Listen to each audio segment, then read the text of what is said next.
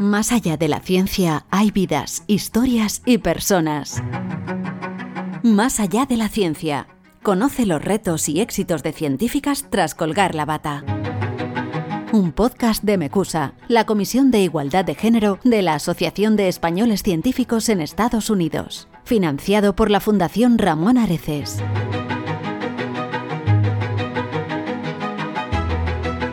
La Real Academia de la Lengua Española define migrante como aquel que migra.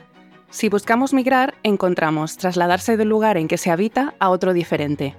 Este traslado, este movimiento, es algo que han experimentado muchas científicas y científicos, que ven el irse a otro país como una oportunidad de dar un impulso a su carrera. Pero, ¿qué conlleva este viaje o viajes?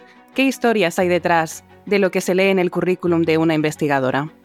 Soy Carmen Morcelle y hoy estoy aquí junto con dos invitadas de lujo para conversar sobre lo que supone cruzar el Atlántico por la ciencia y aventurarse a entrar en esa galaxia tan, tan lejana que a veces puede parecer tu país de acogida.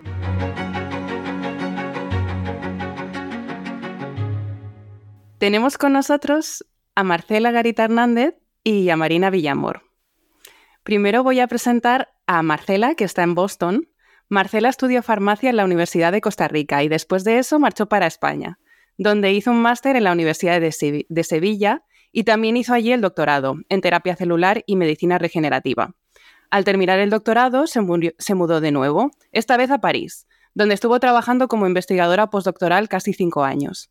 Se volvió a mudar una segunda vez dentro de Francia, a Montpellier, y después de un par de años allí cruzó el charco para ir a Boston, donde lleva desde 2021 como Senior Research Fellow en el Mass Eye and Ear de Harvard Medical School, trabajando en terapia celular. Bienvenida, Marcela. Gracias. Y en Washington tenemos a Marina Villamor. Marina estudió ciencias biomédicas en la Universidad de Barcelona y luego hizo un máster en medicina translacional de cáncer en el King's College de Londres.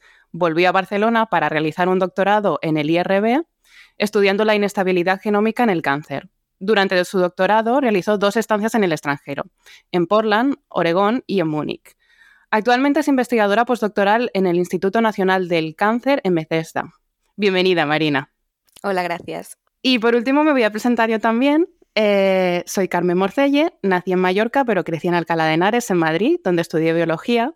Al terminar la carrera hice un máster en Londres y después me mudé a Barcelona, donde hice el doctorado en biomedicina y al terminar agarré las maletas y me marché a un sitio no tan común, al menos para investigadores españoles. Me fui a Shanghái, a trabajar en la Universidad de Fudan.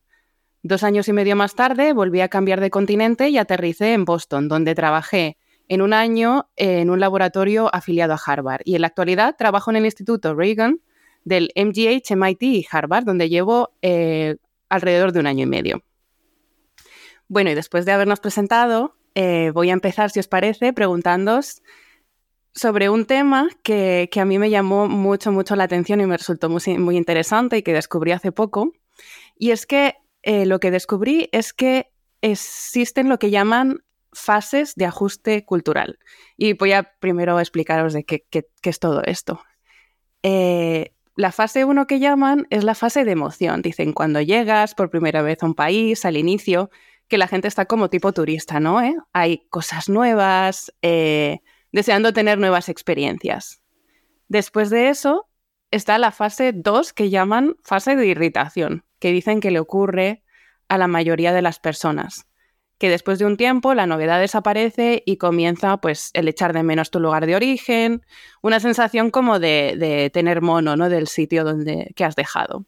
Y dicen que es normal tener sentir frustración y tener ganas de abandonar. Y luego está la fase 3 de ajuste, que es donde tu experiencia continúa con altibajos, pero luego tienes un entendimiento más profundo sobre la cultura y una mejor perspectiva.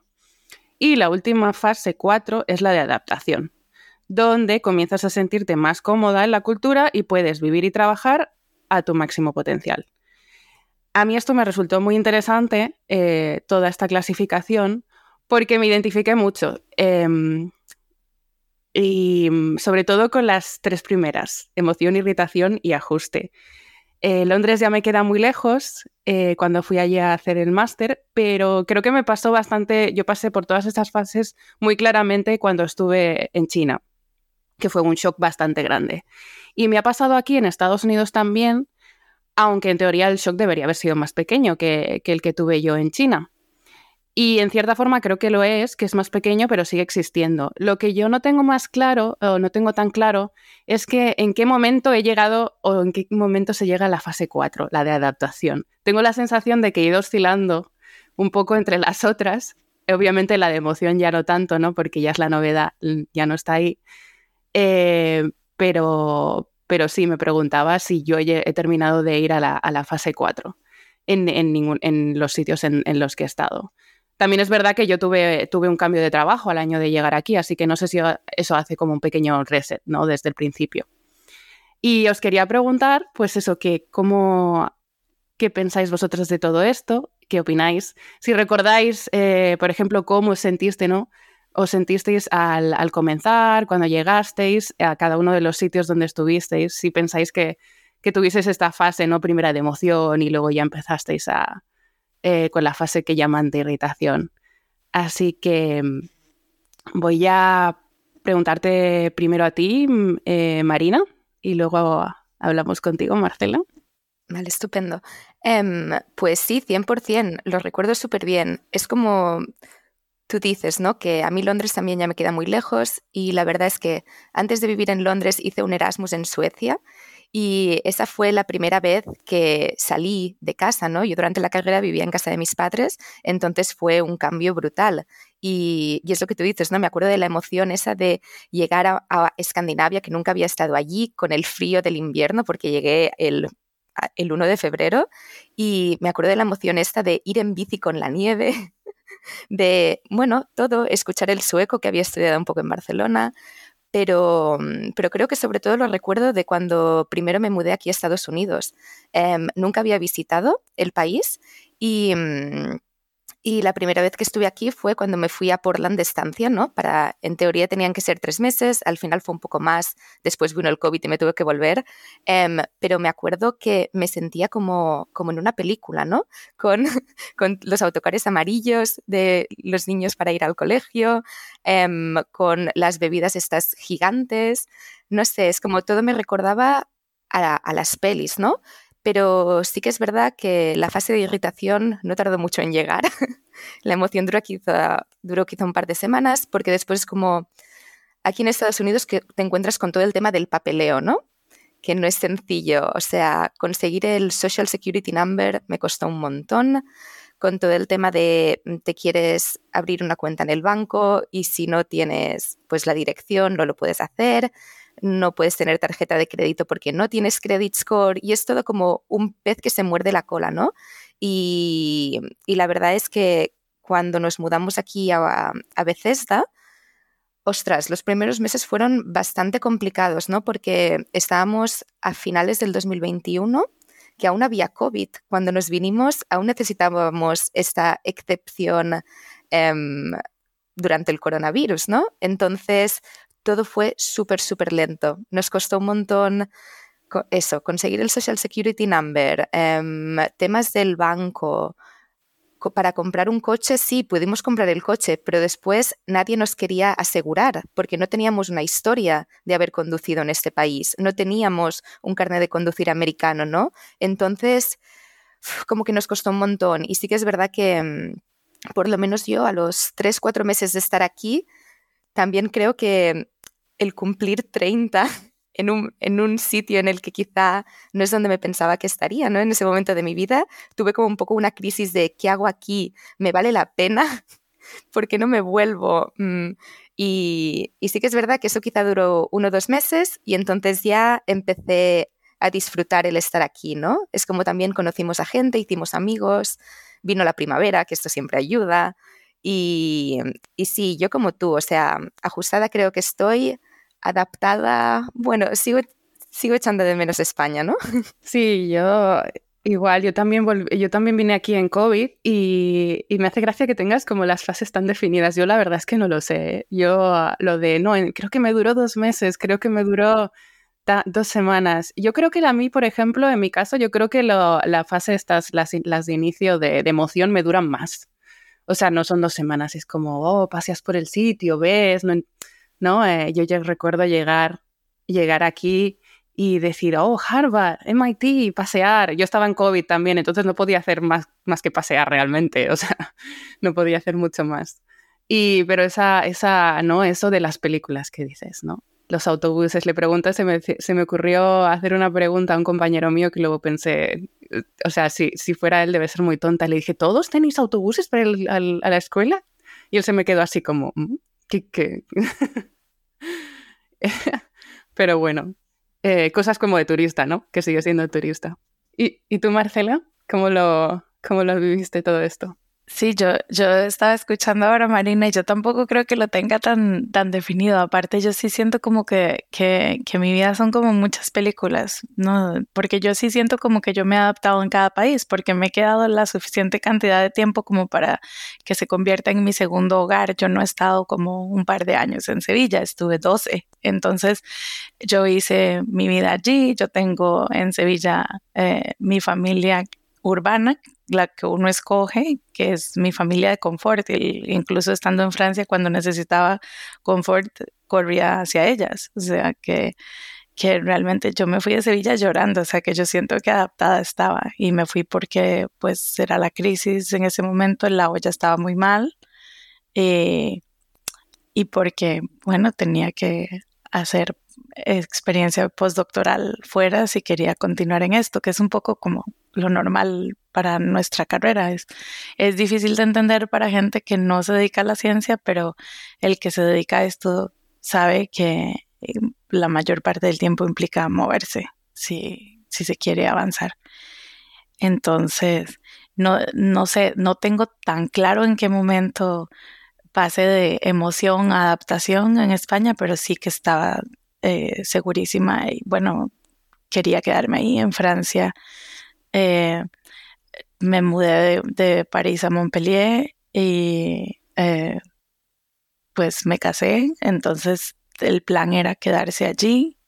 en Francia estuve nueve años, entonces también es un tiempo...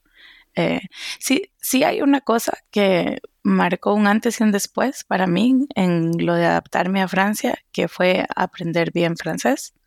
Creo que antes eh, sí tenía esta sensación de que era turista, como estaban ustedes diciendo antes. O sea, el, sí, trabajaba en un centro internacional, todo el mundo hablaba inglés, eh, tenía la suerte de estar pues en una ciudad que es bastante turística, entonces siempre hay alguien que habla inglés o que habla español pero la parte de interactuar y de mezclarme realmente con, los franceses locales, eso, cambió en el momento en que, en que aprendí francés como ellos. Entonces creo que ahí sí fue como la parte de, adaptación. Y luego también al tener una familia francesa, ser parte de una eh, comunidad en la que prácticamente yo era la única que hablaba castellano, en las actividades sociales, pues eso también juega una gran parte.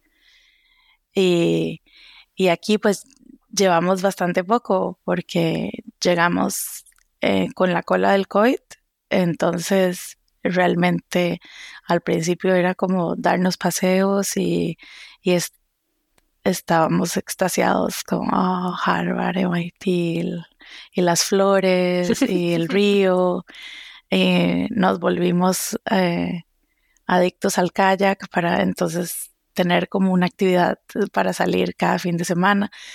Eh, yo siento como que la emoción no se nos ha ido todavía, entonces yo no sé si, si, si, si hay cosas que realmente me irritan. Yo sigo todavía como en, esta fase de, de, descubrir cosas. Sí, obviamente hay cosas que, que que son diferencias culturales bastante palpables entre los americanos y, nosotros. Pero cuando yo digo nosotros, yo francamente ya no sé si nosotros me refiero a nosotros como era yo en Francia o nosotros como era yo en España o nosotros como soy de Costa Rica. Yo ya soy como, eh, como una mezcla y claramente hay una diferencia, pero eh, como ya es como mi tercera vida, digamos así, entonces... Eh, siento que ya veo las cosas un poco distintas, sino que las, las siento como esta eh, curiosidad natural, digamos. Sé que no es igual, ya, ya no lucho contra eso. no, no son iguales. Entonces ya me maravilla precisamente que no somos iguales, ¿sabes? No sé si tiene sentido lo que les estoy contando. Yo tenía, yo tenía curiosidad también cuando has dicho eh, lo de mis tres vidas, ¿no? Porque yo no sé si habéis escuchado alguna vez esto, pero sí que hablan de que existe una cosa que se llama el duelo migratorio y es que como el duelo por lo que has perdido, ¿no? Lo, digamos lo que has dejado atrás. Y, y, no sé si, eh, y me preguntaba Marcela si como has estado en tantos sitios, ¿no? Como has tenido tres vidas, como dices tú, si, si has sentido eso, pero yo creo que en cierta forma se siente, ¿no? Te estoy, pero eh, sí, yo, o sea, yo lo sigo sintiendo, por eso digo, ¿no? Y de hecho dicen que no, no, no, se pasa nunca, pero claro, si has estado en tantos sitios tanto tiempo, ¿no? No sé si, por mucho que digas, ¿no? Eh, os estás aquí, sigo ilusionándome, pero no dejas de recordar ciertas cosas, ¿no? Sí, es terrible y, bueno, yo no sé si esto es, es una buena forma de sobrellevarlo, pero yo siempre pienso, siempre puedo volver. Y eso me, me aliviana la carga, ¿sabes? es un poco como lo que, o sea, sí paso momentos de, de verdadera nostalgia, añoranza, em, pues hay, hay la mayor parte de los eventos importantes de la vida de mis familiares cercanos y amigos me los he perdido o los he vivido a distancia. Eso es algo que eh, se aprende a sobrellevar, pero no se, no se lleva bien del todo. Entonces, eh, también cuando hay alguien que enferma o alguien que muere, eso se vive distinto cuando puedes abrazarte a los tuyos o cuando no. Entonces, eh, yo siempre pienso, bueno, siempre puedo volver. Si llega un momento en el que ya definitivamente no puedo, yo vuelvo. Entonces, cuando estaba en Francia, era siempre puedo volver a, España. Cuando estaba en España, es siempre puedo volver. Están ahí mis papás, o sea, es mi casa. Eh, y ahora que estoy aquí, ahora que estoy aquí, digo, bueno, siempre podemos volver. Y mi esposo dice, ¿dónde? donde queramos. Siempre podemos volver, o sea, siempre. Y de un pronto a otro eso como que aliviana la carga, digamos. A mí también me ha pasado justo lo que dices tú, ¿no? En la época de COVID que yo llegué, además no podías viajar y yo tenía también, eh, justo cambié de visado, ¿no? Después tenía un visado de un año y no podía tienes que, en la embajada, eh, supongo que cada país es igual, tienes que pedir, tenías que pedir cita con meses de antelación. Y justo en ese momento mi hermana tuvo un accidente, está, al final estaba todo bien, pero fue esa cosa de decir, es que no puedo, no puedo moverme y el sentir ese dolor de no estar allí, ¿no? Eh, fue como, para mí fue como eh, bastante duro. Luego estaba todo bien, pero el decir, no puedo moverme, eso fue, muy difícil para ti. Y, la verdad es que eh, comparar viviendo aquí en Estados Unidos em, con otro país en Europa, esto que dices de es que si pasa algo no llegas, ¿no? Porque nosotros estas navidades no había pasado nada, pero íbamos a Europa a visitar a la familia, ¿no? Vale, nos cancelaron el vuelo, tardamos más de 72 horas en llegar y acabamos cogiendo un autobús a Nueva York y volando de Nueva York a Londres. Y me di cuenta de eso, ¿no? De que si pasa algo es que quizá no llego. Y esto como que me agobió un poco. Y es una de las cosas que, bueno, quizá volver a España no, em, pero a Europa sí, porque te coges el coche y en 10-12 horas te plantas en casa. Sí, sí, eso, eso yo creo que lo además en, ciencia, ¿no? Que eh, si vienes de, España y quieres volver a España, sabes que tampoco, o sea, las oportunidades que existen tampoco son tan, después de haber trabajado en un sitio como Estados Unidos sobre todo, el nivel, ¿no? Es como, está como muy alto y si quieres hacer algo a ese nivel, a lo mejor tienes que plantearte no tanto volver a España, sino volver a Europa, ¿no? O sea, yo la mayor parte de la gente con la que hablo digo, no, yo vuelvo a Europa, yo me planteo volver a Europa, me da igual donde sea. Y, luego ya veremos, ¿no? Porque las, las, plazas en sitios de como de alto nivel están, eh, están como un poco más, más limitadas. Sí, y mm, yo quería añadir algo con esto que decís de las diferentes vidas ¿no? que habéis vivido. Yo también tengo un poco esa sensación, ¿no? Porque es eso, cuando me fui de casa estuve seis meses en Suecia, pero era de Erasmus, ¿no? Entonces, claro, pues no es como ahora que voy a estar aquí unos años, estoy casada, ¿no? Era joven, em, un ambiente así, no sé, muy internacional, mm, salíamos un montón, ¿no? Y sigo teniendo amigos de esa época, sigo teniendo amigos de cuando estaba en Londres, de cuando estaba en Portland, de cuando estaba en Múnich. Y lo que me pasa ahora es que me he dado cuenta de que aunque vuelva a España, a Múnich, donde sea, nunca toda la gente a la que quiero va a estar en un mismo sitio, ¿sabes? Porque al final, cuando vives fuera, también las cosas se viven de una manera mucho más intensa, ¿no? Las amistades que haces aquí en Estados Unidos es que es otra historia, ¿no? Quizá conoces a esta persona de un año, pero habéis vivido un montón de cosas y sois súper cercanos, ¿no? Y es como, ¡buah! La mayoría de esta gente tampoco es de España, entonces, o si es de España, no es de Barcelona. Entonces, es como un poco complicado, ¿no? Porque como que tu corazón está dividido en muchos países y, ay, no sé. Es como, es muy bonito, pero también como un poco triste, ¿no? Porque la nostalgia esa de la que hablábamos. Sí, además es que yo me he encontrado también en, me encontré en Shanghái y me he encontrado aquí también gente que, que sabe que son sitios de paso. Entonces hay gente que dice, no, yo ya lo he pasado mal con relaciones porque la gente aquí, yo me, eh, como que tengo una relación bastante muy estrecha con alguien y esa persona se va. Y es esa, esa pérdida de nuevo, ¿no? Y hay gente que no quiere repetirlo. Y yo he visto a gente que dice, no, no, yo no, o sea, yo mantengo las distancias. No sé si os habéis encontrado con gente así. Y a mí eso me duele porque, claro, cuando llegas a un sitio y te encuentras que, digamos, de tres personas, cuatro personas que conoces, una a lo mejor es así, dices, pero si yo no te he hecho nada, ¿no? Pero, claro, ya han sufrido pérdida, ¿no? Y puede ser que tú luego lo entiendas cuando si sufres algo, algo así, ¿no? En ese sentido. De un amigo querido que, es muy cercano, pero como estamos de paso y lo que decís vosotras siempre se puede volver, esas personas también están de paso y quieran volver o, quieren ir, se van a otro sitio, pues esto es lo que pasa, eso es lo que ocurre. esto nos pasó hace nada. Em, desde que llegamos, uno de nuestros mejores amigos aquí de Alemania, ¿no? Que, bueno, que se volvía, tiene que acabar la residencia de medicina, etcétera, etcétera. Pero bueno, sí, se iba a ir al cabo de tres meses, al cabo de seis, al cabo de un año, ¿no? Y, y no se iba, no se iba. Y ahora hace un mes que se fue. Bueno, corazón roto, ¿eh? Sí. Una llorera. Ay, qué pena. Marcela, ¿querías decir? No, estaba diciendo que eso, es, eso también es, es algo que, que, nos pasó recién llegados. Bueno, en parte estábamos confiados en que había una red de apoyo aquí porque teníamos una pareja de amigos españoles que estaban aquí y que tenían pues precisamente toda esta experiencia de eh, europeos en Boston, entonces eran como eh, nuestro Google personal, ¿no? O sea, era, y después de eh, un año aquí, pues ellos ya vieron, para ellos COVID fue muy difícil, entonces ya lo vieron todo muy cuesta arriba, e incluso ella como jefa de grupo ya y todo, y se liaron la manta a la cabeza, como dicen en España, y se fueron.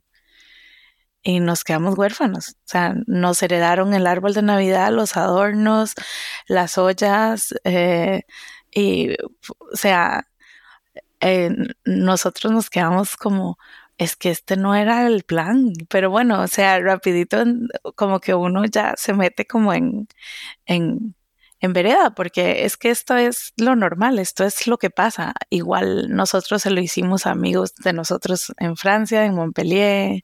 Bueno, yo ah, he dejado tirados tantos grupos de amigos que, que, que más bien me tengo que dar como un canto en los dientes de que me sigan queriendo y hablando a pesar de los años y la distancia, porque bueno, hay gente que no, hay gente que no te perdona y que te, te, abandona y te deja hablar, eso también pasa, pero eso yo creo que es un curso natural, tal vez hubiera pasado aunque me hubiera quedado en, en los países, pero, pero sí, sí que es lindo también por lo menos para mí, esos reencuentros de entonces cuando alguien viene a verme de Sevilla o de Costa Rica o de París a mi nueva casa y entonces es esta oportunidad de enseñarles mi, nuevo, mi nueva ciudad y mis nuevos amigos y donde nos gusta salir a tomarnos algo y salir a comer y pasear y etc. Y, y eso es, es como una especie como de, comunidad internacional que, que muchas veces ya ni siquiera cuenta de qué país son. Entonces ya para mi esposo es como hablan español o hablan francés, ya él ni siquiera hace la salvedad de, de qué parte de España son o de qué parte de Costa Rica son, porque ya se el, para él es como a los que hablan español, los que no hablan español. Sí, sí, totalmente. Y, y luego no sé si vosotros os habéis encontrado, eh, creo que lo decías tú, Marcela, el, tema de que empiezas a... Eh, estás en un sitio y empiezas a entender eh, cómo la gente funciona al final diferente en cada sitio, ¿no? Te vas, supongo que, que vosotras en todos los sitios donde habéis estado, si habéis estado el suficiente tiempo, o sea, no, no un mes, obviamente, si habéis estado como eh, un año o casi un año o más de un año, eh, habéis visto que las a veces las interacciones son distintas. La gente, las reglas no escritas no son distintas. Y a mí me hace mucha gracia porque, porque tú al principio pues no, no, no entiendes, ¿no? Y es como que, y nadie, y no es que la no es que alguien te vaya diciendo y lo vas apuntando, es que en algún momento te das cuenta, ¿no? No sé si, os ha pasado que a veces piensas, yo por ejemplo, eh, obviamente en China fue un mundo y lo que decías, eh, lo que decíais del idioma, eh, por ejemplo, Marcela, el francés, ¿no? Que decías, yo en China no llegué a aprender mandarín y lo intenté, lo intenté, pero, es que no es lo mismo. Eh, sí, sí, sí. Pero sí que es verdad que la gente que lo habla sí que dice que hay una diferencia pues, pues brutal, ¿no? Pero aparte ahí está el choque cultural. O sea, no es solo la lengua, sino que hay grandes diferencias culturales. Yo entendí ciertas cosas de, estar allí, ¿no? Como que ibas absorbiendo, la gente te dice y tal. Pero claro, yo eh, cuando ya hablas, el, incluso hablando el idioma, eso, hay reglas no escritas eh, que vas como aprendiendo poco a poco. No sé si, si también habéis tenido ese momento de revelación, ¿no? De, ah, sí, ¿no? Después de tanto tiempo ahora por fin empiezo a entender ciertas cosas. Yo con algo tan tonto como aquí, cuando te cruzas, no sé, cuando salimos del edificio, que tenemos a alguien en la recepción, siempre te dicen, hey, how are you? No esperan que les digas I'm good and you. No lo esperan, es como su manera de decir hola. Y al principio yo les contestaba en plan de good, how are you? Y se me quedaban mirando como, pero qué, ¿por qué me hablas? Y esto la verdad es que me costó un tiempo darme cuenta de que no esperaban una respuesta, que simplemente, pues eso, su manera de saludar, ¿no? Sí, bueno, en Francia sí todo el mundo dice bonjour, incluso en la calle, es como una regla de, de polités que, que está ahí súper así te caiga súper mal la persona, hay que ser polite, ¿no? Eh, educado. Pero lo que siempre se me viene a la cabeza es el, cambio entre Francia y Estados Unidos es, bueno, Boston, ¿no? Concretamente, porque no puedo hablar de, del resto de los sitios, pero en Francia en particular la gente suele ser muy directa brutalmente directa. En, en cambio aquí todo está súper suavizado, súper maquillado, de tal forma que a veces, sobre todo al principio, yo decía, pero eso, eso era así o era no.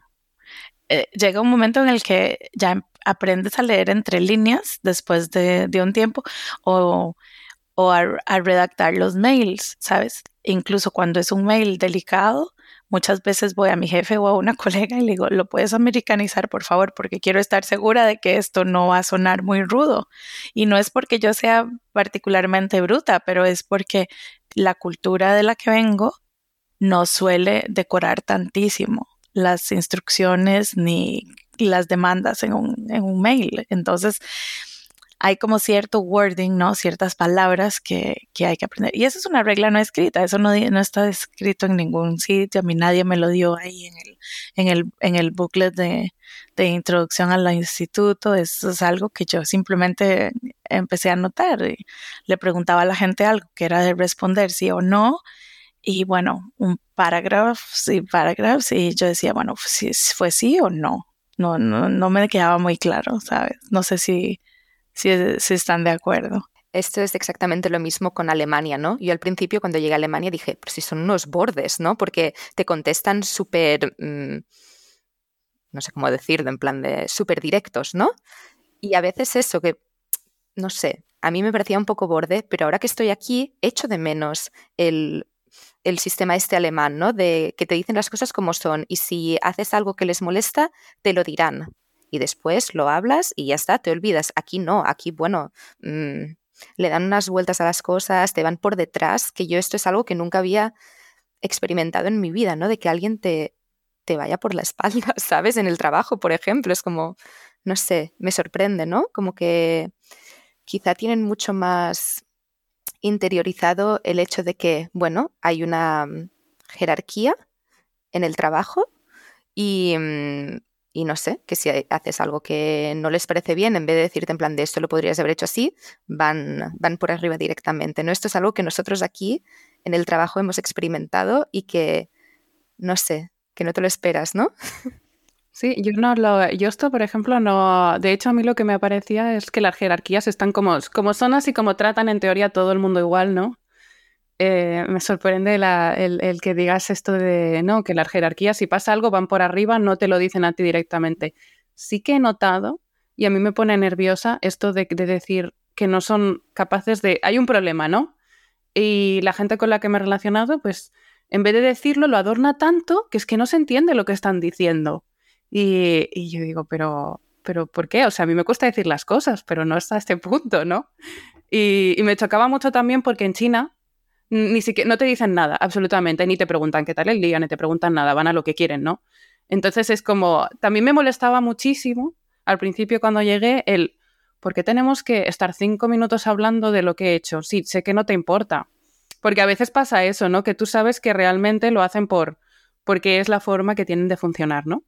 pero, pero a veces es como, ay, eh, o sea, también lo valoro en el sentido de tener una mínima charla, ¿no? Pero, pero es en España creo que se hace un poquito una cosa eh, ni tan directo, ¿no? Ni, ni tan adorno. Es, es, como una cosa más intermedia. Y a mí me costó, me costó tanto en China. Al principio yo en China decía, madre mía, o sea, ¿por qué no, ¿por qué no me dicen hola? Es que casi ni se paran a decir hola, me decían directamente lo que querían, ¿no?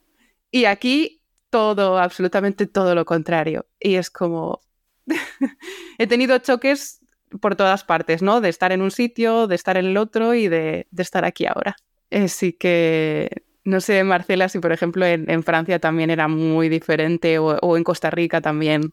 Sí, bueno, Costa Rica lo que pasa es que los ticos, que es como nos decimos los costarricenses, los ticos en realidad somos como muy dulces en general. La gente es como muy servicial y, es un poco a la americana, pero en español, ¿no? Entonces, claro, yo me fui a Sevilla y al principio pues, el sevillano es más directo. Entonces ya me acostumbré a lo directo. Después me fui a Francia, que es súper directo, entonces ya es como otro nivel. Y ahora estoy de vuelta aquí entonces, eh, a veces lo, lo, que no entiendo es por qué les cuesta tanto siquiera mostrar si algo les ha molestado. O sea, es como que tengo que estar adivinándolo. Y yo soy muy directa. Yo vengo de una escuela de muchos años de, de ser directa. Entonces, si algo no me gusta o no tiene la suficiente calidad, yo lo digo. Pero porque siento como que ese es mi papel, ¿no? Estoy entrenando gente y eso es lo, normal, pero claro, hay una, hay un montón de diferentes nacionalidades, entonces hay gente que está acostumbrada a, eso y no se lo toma mal, y otra gente que está realmente herida, ¿sabes? Pero que no lo demuestra. Ya luego vas aprendiendo, ¿no? O sea, y, y un poco como explicando como a cada uno diferente, pero es, es también interesante. También es verdad que mi trabajo actual tiene como ciertos matices porque ahora estoy como empezando mi grupo, entonces estoy también entrenando postdocs de otros grupos con los que colaboro y es entonces un reto distinto porque estoy en Boston, pero trabajo con una chica de Estonia, con otra chica de China, con eh, un chico de Pakistán, con un chico de México, eh, con un francés, ¿sabes? Entonces es, es, eh, es como la ONU hay conflictos internacionales que se tienen que resolver de, diferentes maneras. Entonces, bueno, siento como que en cierta forma esto de haber migrado y de haberme adaptado a tantos países diferentes me está ayudando muchísimo para esta fase. Claro, claro, estás en tu propia ONU y tienes que ser tú la mediadora internacional. Ahí voy aprendiendo. Tienes que, o sea, ya es difícil como gestionar a gente, a gente que ha crecido en, en, cada, en distintos sitios con reglas distintas, ¿no? Totalmente. Y la cosa es que por lo menos cuando estás en Europa, aunque te vayas a vivir a otro país dentro de Europa, sí hay diferencias culturales, pero creo que no tiene nada que ver con el ambiente de trabajo en el que estamos ahora, ¿no? Que como tú dices, hay gente de todos los continentes y de cualquier esquina del mundo, ¿no? Entonces, es otro nivel. Pero incluso dentro de España, ¿no? Porque, o sea, viviendo tantos años en Sevilla, viajé muchísimo por España y hay muchísimas diferencias. Y estamos hablando del mismo país. Ahora imagínate solamente de un sitio a otro. De España a Portugal hay diferencias enormes, de España a Francia, pero de Sevilla a Barcelona o de Sevilla al País Vasco o a Madrid hay, hay las suyas también. Sí, totalmente. Por eso Claro, pero es un nivel diferente, ¿no? El irte de otro país. La gente a veces cambia de ciudad, cambia de, ¿no? En, un mismo país y ya lo ve como muy distinto, ¿no? Eh, por ejemplo, yo no he vivido, yo he vivido en Barcelona, pero no he vivido nunca en Andalucía, pero sí que he conocido a gente que ha estado en Andalucía o a andaluces que me decían que, que era muy distinto, ¿no? Y yo pensaba, uh, pues si tú piensas que es distinto, si te vas a otro país. Si te vas a Shanghái, decías tú. Sí, si te vas a Shanghái, si te vas a China, a ver, y, yo también quería preguntaros, porque una cosa que a mí me ha pasado aquí, me pasó también en, China, es que, es que de pronto, como que tú necesitas, hasta te vas de tu país y de pronto necesitas sentirte identificada con algo. Es como que necesitas, que nunca lo habías pensado, pero como no terminas de sentirte que perteneces allí, eh, pues empiezas, no sé, yo por ejemplo, no, siempre había escuchado música en inglés, ¿no? Pues empecé a escuchar música en español, ¿no? Eso me pasó. O empecé a, yo qué sé, a escuchar podcast, radio, cosas que no había escuchado nunca, ¿no? A, leer ciertas cosas que no había escuchado, solo por intentar reconectar, ¿no? Con eso, porque yo no me sentía, sentía que necesitaba como estar conectada a algo, ¿no? Y ahí fue como muy, muy, muy extremo, pero, pero aquí también lo sigo sintiendo y yo entonces entiendo eso me ha hecho entender a veces lo que dicen de em, que en ciertas ciudades, ¿no? Eh, haya, que ya haya grupos que hayan creado sus propias comunidades, ¿no? Porque es totalmente comprensible. Te rodeas de gente que se parece a ti, ha vivido lo mismo que tú y te hace sentir más conectado, ¿no? Como que perteneces a algo. No sé si a vosotros os ha pasado algo parecido. Con esto para mí también fue un poco en fases, ¿no? Al principio, por ejemplo, cuando me fui a Suecia, lo que yo quería era relacionarme con gente de todo el mundo, ¿no? Con gente internacional. Pero lo mismo, llegó un momento que echaba de menos, ¿no? El tener a alguien en quien poder hablar en mi lengua materna, en catalán, ¿no? Y, y, al final, la que fue una de mis mejores amigas durante mi tiempo allí era una chica de Barcelona que había conocido en Barcelona estudiando sueco y, y es como, era la persona a la que yo iba cuando me pasaba cualquier cosa, ¿no? Es como si viajábamos con, con, gente de Canadá, con gente de Inglaterra, con gente de, de Australia, ¿no? Pero poder hablar en catalán estando en Suecia era algo, bueno, que, que me cambió mucho, ¿no? Y, mm, y, aquí un poco lo mismo. Mm, yo ahora creo que escucho mucho más música en español y, y, catalán que cuando vivía en España. O sea, vamos, 100%. Y cada vez que viene algún grupo español aquí a la ciudad, allí estoy. o sea, siempre vino Rosalía, allí estábamos, ¿sabes? o sea, sí. Y, y, es como que te hace sentir conectado, ¿no? Y, y con lo que decías que em, hay grupos de españoles en el extranjero, nosotros aquí en DC em, hay un grupo de catalanes en Washington DC que al final del día quedamos seis veces al año, ¿no? Pues para Navidad, para San Jordi, para San Juan y, bueno, pues preparamos la comida típica de esa fiesta, ¿no? Mi marido, que es extranjero, ahora está estudiando catalán con gente de este grupo, que al final todos son maridos y mujeres de catalanes, ¿no? Y, mm, y también tenemos un grupito de amigos españoles con los que no cada domingo, pero quizá una o dos veces al mes, los domingos, los domingos comemos paella. Y ya está, y te hace sentir como, bueno, pues como en casa. Más españoles que, en España, siempre, digo yo, porque, porque a, mí me pasó similar. Bueno, en Sevilla no había ticos, yo era la única. De hecho, mis amigas me llaman tica porque yo soy la única que no soy sevillana.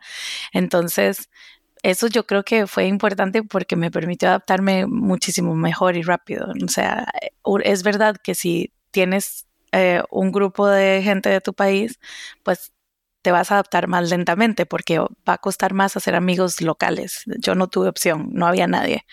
Cuando me fui a París había una comunidad eh, relativamente grande de costarricenses en París. Es una ciudad mucho más cosmopolita que Sevilla, lógico. Y bueno, ahí yo terminé vicepresidenta de la Asociación de Costarricenses en Francia, monté un grupo de baile folclórico, nos presentamos por toda Europa.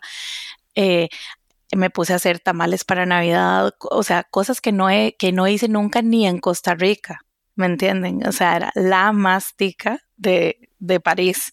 Eh, y yo creo que es eso que estaban hablando, es la necesidad esta de, conectar, o sea, lógicamente, y aparte de que llevaba un montón de años sin saber lo que era eh, tener a otros costarricenses cerca.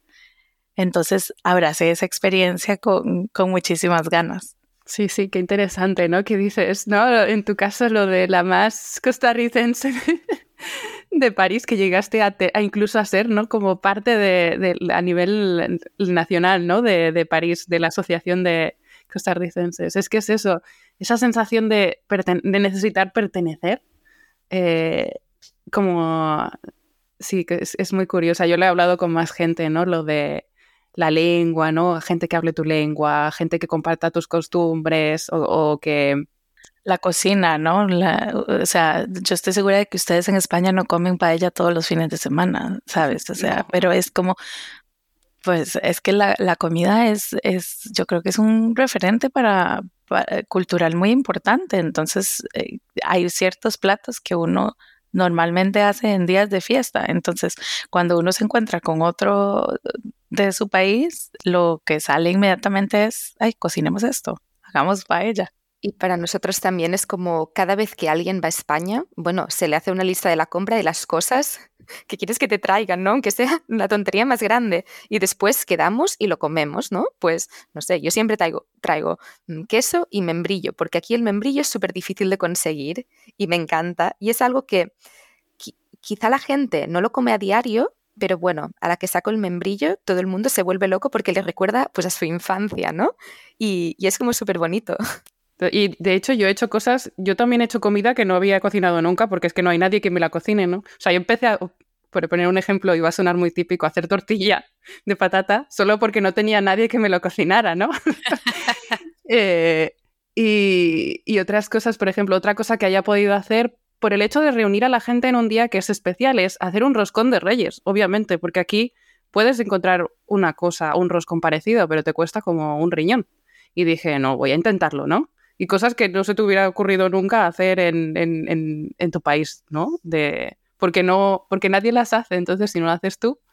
O simplemente como una excusa para reunir a gente que también comparte ese, ¿no? Quieres, que comparte mm, ese background que tienes o simplemente que te apetece compartirlo a ti con ellos, ¿no? Y te apetece hacer algo y enseñarles algo, aunque sean de otro sitio.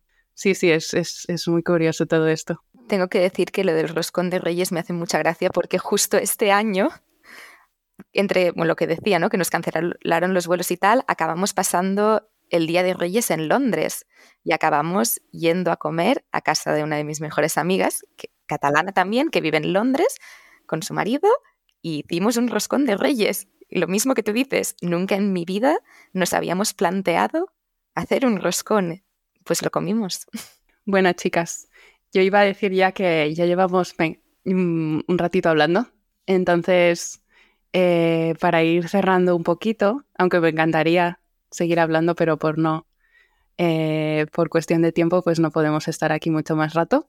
Pero os quería preguntar, eh, para ir cerrando, que si recordáis, he empezado el podcast hablando de la definición que daba la, RAE, ¿no? De emigrar, que es trasladarse del lugar en que se habita en, a otro diferente. Y yo creo que en ese traslado, en el caso de vivir en distintos sitios, pues te, te llevas siempre algo de ese sitio, ¿no? Entonces, si tuvierais que elegir unas palabras o una frase para describir lo que os lleváis de los distintos sitios que han sido en algún momento vuestra casa hasta ahora, eh, ¿cuáles serían? En mi caso, yo creo que de China, eh, yo diría que fue un, o sea, fue una apertura total, un descubrimiento, pero así a lo grande, ¿no? Porque me hizo ver muchas cosas, ver el mundo de, forma diferente, ¿no?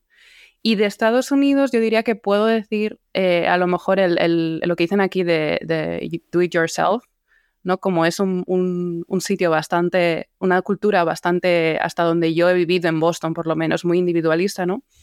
Pues que una de las cosas buenas es eso, si puedes, si tú tomas las riendas de, lo que estás haciendo, puede, eh, se puede, ¿no?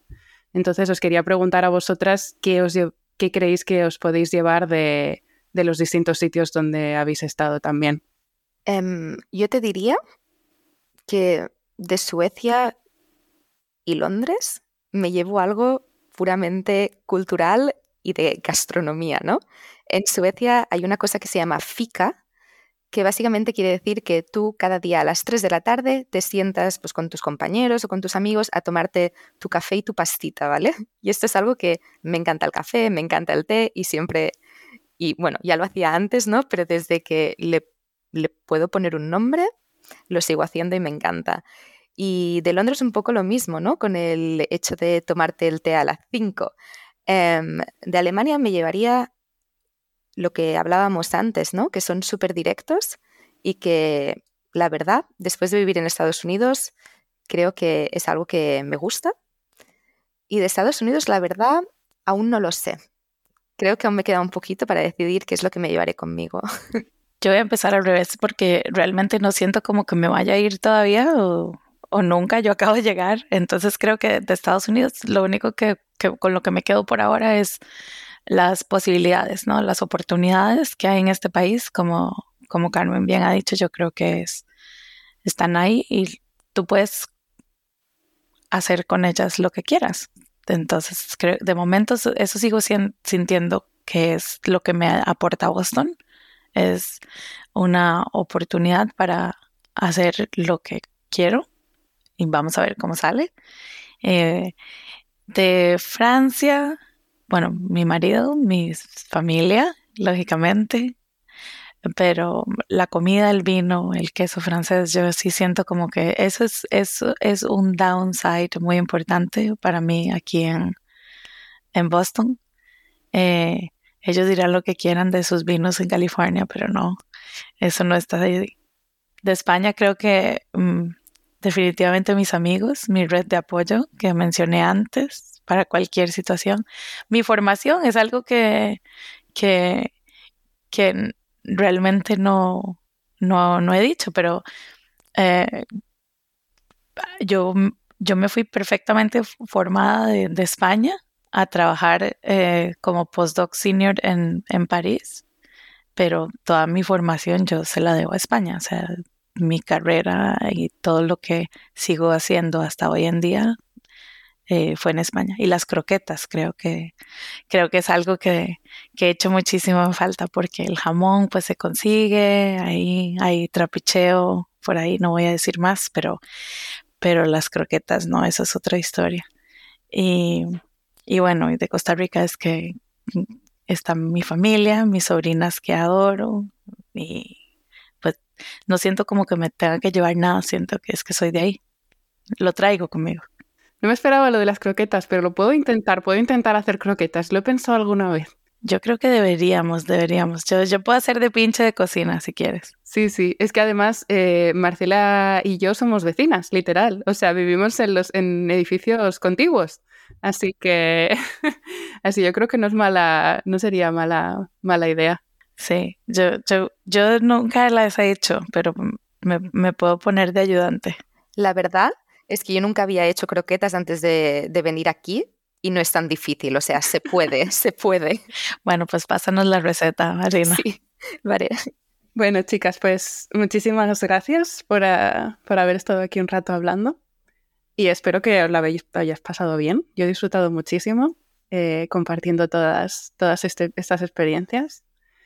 Y, y nada, si, si queréis seguir escuchando historias sobre, sobre investigadoras que están en, el extranjero, pues tendremos, tendremos oportunidad en los, en los siguientes episodios que grabemos de Más allá de la ciencia.